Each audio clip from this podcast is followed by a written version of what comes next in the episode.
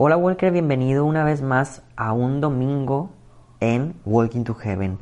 Hoy domingo 29 de marzo te recuerdo que todos los domingos tenemos nuestra lectio divina muy distinta a lo que viene siendo de lunes a sábado, lo cual el domingo dejamos que tú puedas hacer la lectio divina solo, únicamente te leemos lo que viene siendo el Evangelio del día para que adicional a lo que te haya dicho el sacerdote hoy en misa o más al rato que vayas a ir, tú también puedas reflexionar y meditar qué es lo que el Señor Jesús viene a decirte el día de hoy a tu vida.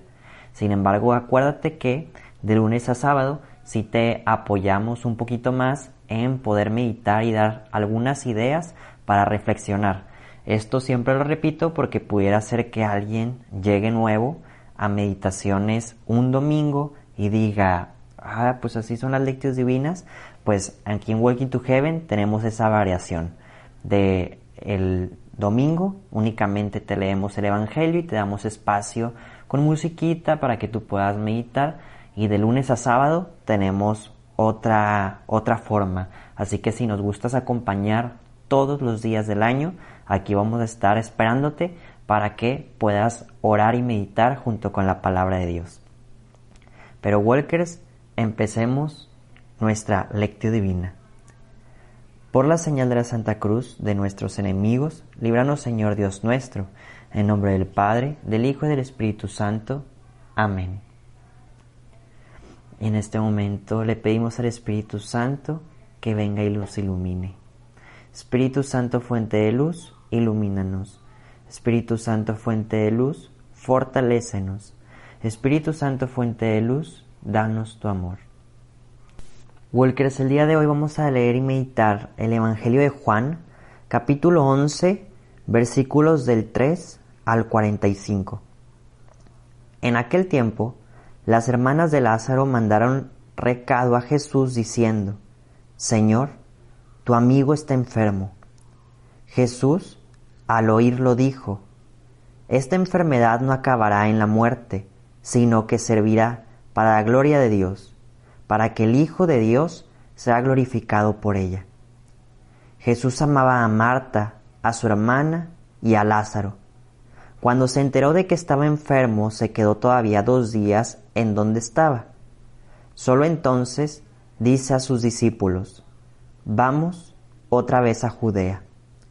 Cuando Jesús llegó, Lázaro llevaba ya cuatro días enterrado. Cuando Marta se enteró de que llegaba Jesús, salió a su encuentro, mientras María se quedaba en casa. Y le dijo Marta a Jesús, Señor, si hubieras estado aquí, no habría muerto mi hermano, pero aún ahora sé que todo lo que pidas a Dios, Dios te lo concederá. Jesús le dijo, Tu hermano resucitará. Marta respondió, sé que resucitará en la resurrección del último día. Jesús le dijo, Yo soy la resurrección y la vida. El que cree en mí, aunque haya muerto, vivirá.